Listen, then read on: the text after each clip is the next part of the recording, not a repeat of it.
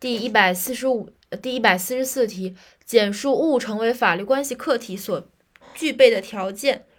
首先是四点，先记下是四点。第一是应得到法律的认可，要成为法律上的物，必须得到法律的认可，这是前提上的条件，必须得到法律的认可。第二点，因为人类所认识和控制。如果是不能控制和认识的客体，比如说地球外的天体，就不能作为法律关系的客体。这个很好理解，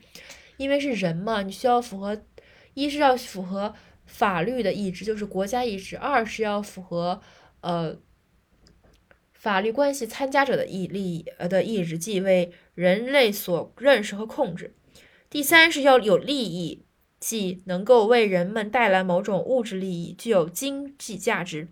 最后是需具有独立性。如果这个东西在呃不可分离的物之物的话，那就不能脱离主物，所以不能单独作为法律关系的客体而存在。